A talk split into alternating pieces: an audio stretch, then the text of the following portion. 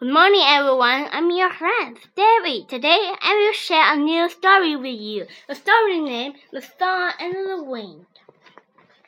Look at me, said the sun. Listen to me, said the wind. I'm strong, said the sun. I'm stronger, said the wind. Show me, said the sun. See the man? Can you take his coat off? All right, said the wind. He's cold. He's colder. He's hiding. My turn, said the sun. Look, he's coming out now. He's warm. He's warmer. I win, said the sun. Ha, said the wind. Okay,